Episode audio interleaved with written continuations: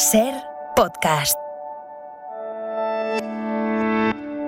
Esto es Acontece que no es poco, y yo soy Nieves con Costrina, la que te lo cuenta en cuanto te descuides. Cada fecha esconde grandes historias minúsculas, o no. A veces guarda pequeñas historias con mayúscula. Aquí te dejo escuchando una.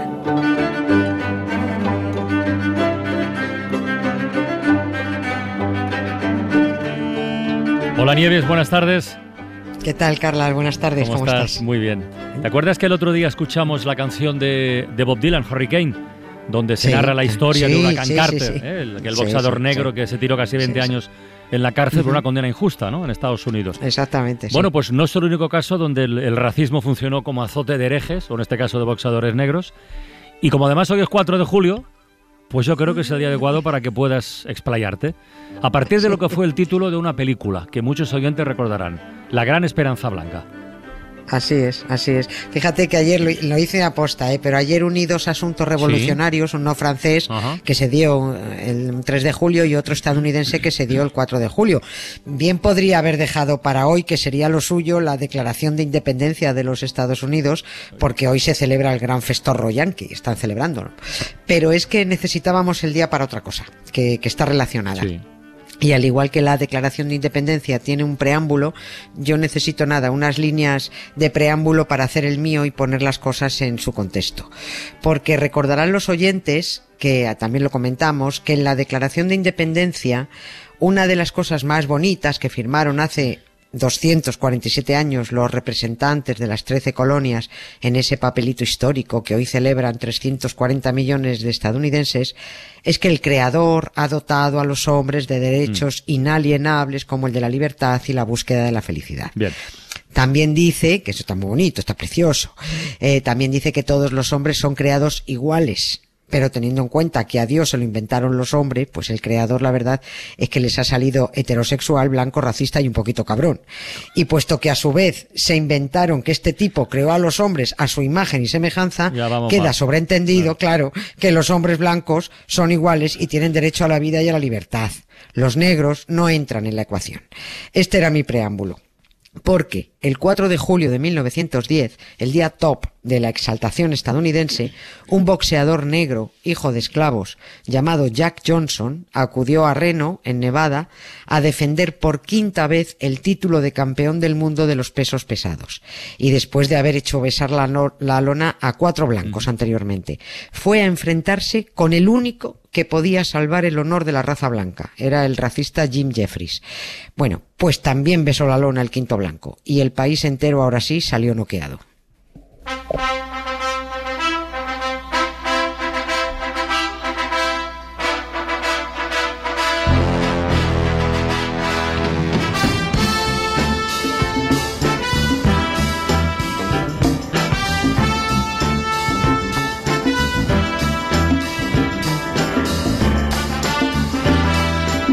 Pero estaba pensando, Nieves, que esta película que comentaba yo, la de La Gran Esperanza Blanca, eh, es una historia posterior, ¿no? Jack Johnson Sí. fue después y la peli va sobre otro que se llama Jack Jefferson. Sí, no, Jack Johnson es anterior. Exacto. O sea, o sea, Exacto, Jeff- Jeff- vale. ya la de Jefferson, la peli que se refiere a Jefferson es, Ajá. es, es posterior es de los años 50, bueno, de un caso de los años 50. Pero hay muchísimas similitudes en los dos Sí. casos, como el tener una novia Una blanca. novia blanca, sí, sí. Exactamente, que ahí estaba el problema también.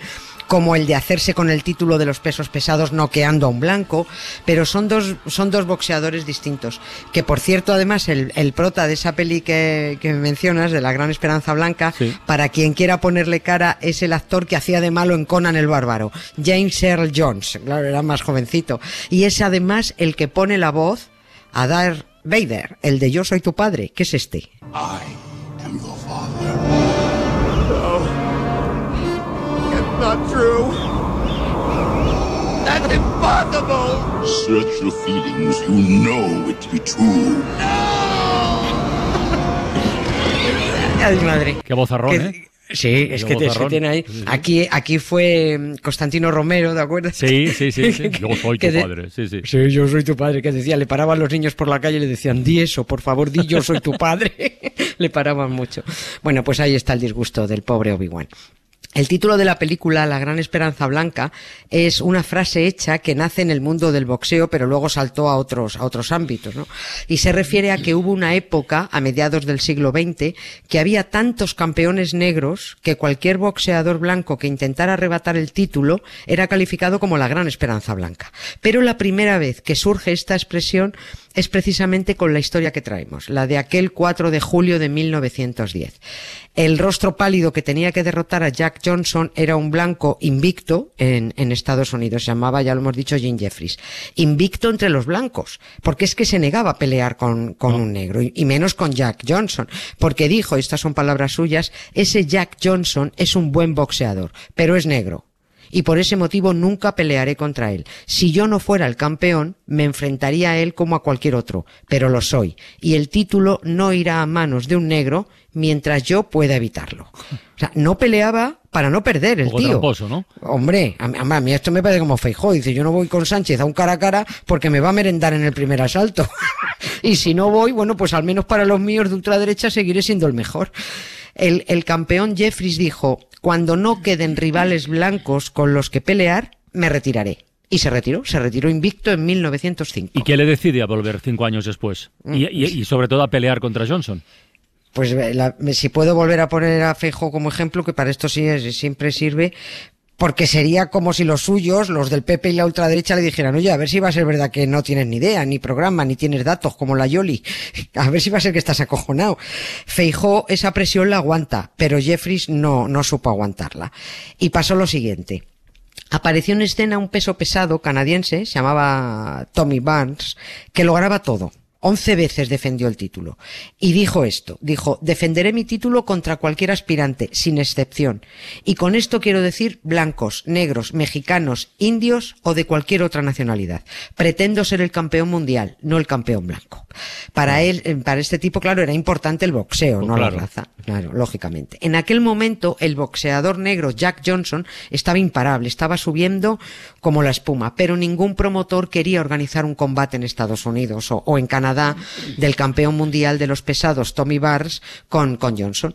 Y al final eh, se celebró el combate, pero en Australia, en Sydney, porque el promotor era australiano.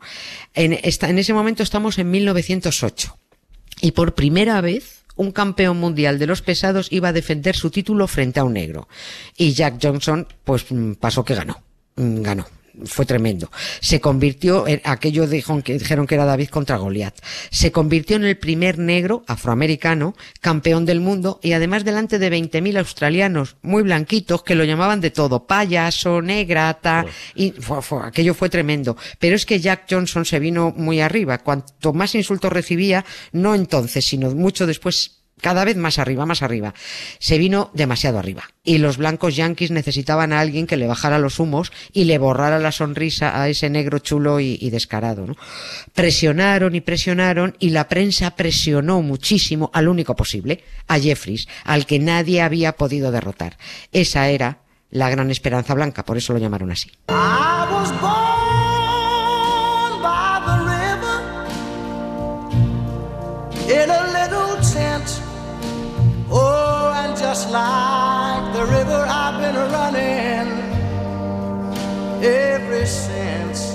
It's been a long,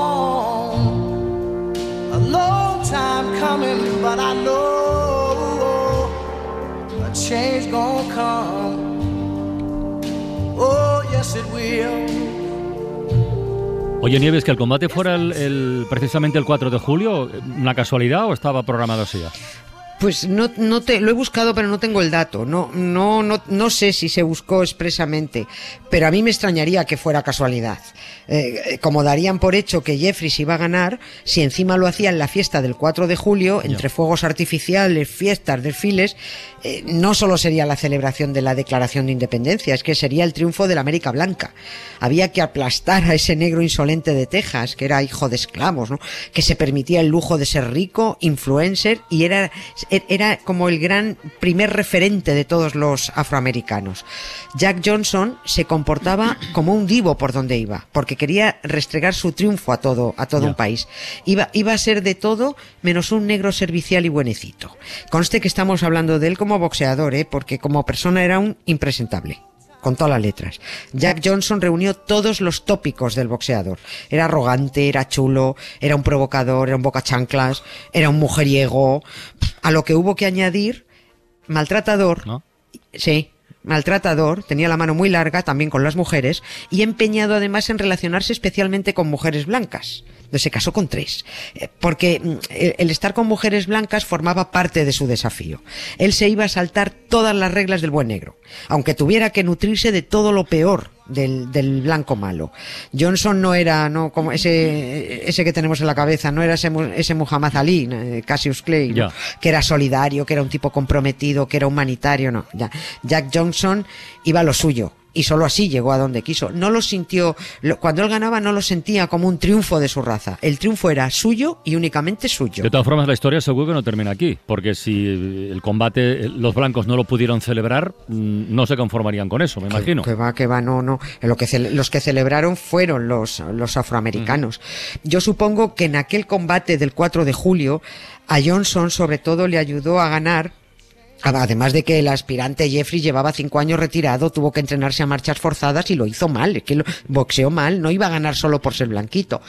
Johnson, digo, debía estar como una moto en aquel ring, rodeado de miles de espectadores, todos blancos, porque los negros tenían prohibida la entrada, casi todos racistas, por no decir todos, segurísimo, seguro que todos.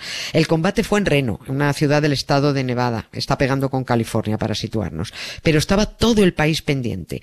Evidentemente en aquel 1910 no había posibilidad de retransmitir por radio, pero hubo ciudades como Nueva York, creo que también se hizo en Boston, pero esto no lo tengo confirmado, no estoy segura, donde aquel año de 1910 estrenaron un aparato de transmisión que se llamaba teletipo, donde llegaban mensajes de texto a razón de 65 palabras por, por minuto. En Nueva York instalaron uno y se reunieron 30.000 personas en la calle Broadway para saber cómo se desarrollaba el combate a través del teletipo. Se iban llegando y mensajitos, mensajitos. Aquel 4 de julio fue una absoluta fiesta de toda la población afroamericana en Estados Unidos, cosa que cabreó mucho a los blancos y a la policía. Y allá donde había una celebración de negros, aparecían los blancos a reventar la fiesta. Claro. Cientos de heridos, más de 20 muertos, disturbios en decenas de ¿Y, ciudades. y la un historia para Jack Johnson cómo acabó? Eh, dicho muy rápidamente, eh, acabó detenido y condenado a un año de cárcel por tener relaciones con mujeres blancas. Eh, esto fue muy injusto porque le aplicaron una ley con retroactividad. Fue una ley que prohibía esas relaciones mixtas, pero, mm, pero era anterior. A, la, la ley fue posterior a cuando él tuvo las relaciones. Huyó del país porque no quería entrar en la cárcel, luchó fuera, defendió el título mundial de los pesados tres veces, a la cuarta lo perdió ante un blanco, se disputó en Cuba, volvió a Estados Unidos, tuvo que volver a cumplir su condena de un año de cárcel porque su madre enfermó y él quería, quería verla. Y al final eh, murió en un accidente de tráfico conduciendo a mucha velocidad y con mucha rabia porque acababan de negarle la entrada en una cafetería de carretera por ser negro y salió, agarró el coche con muy mala leche. Eh, Donald Trump le concedió el indulto por la, por la condena y hubo, hubo muchos que recriminaron a Barack Obama que no lo hubiera hecho él, evidentemente por ser afroamericano también, pero Obama explicó que no lo hizo porque Jack Johnson fue un machista maltratador de mujeres.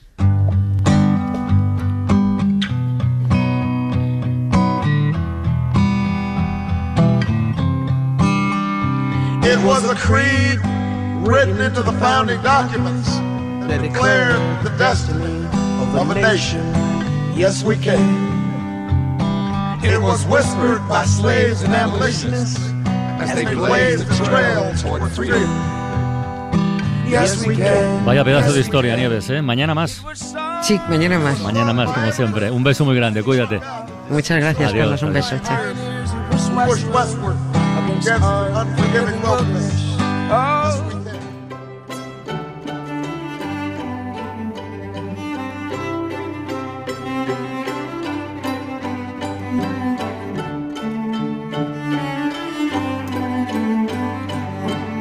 Para no perderte ningún episodio, síguenos en la aplicación o la web de la SER, Podium Podcast o tu plataforma de audio favorita.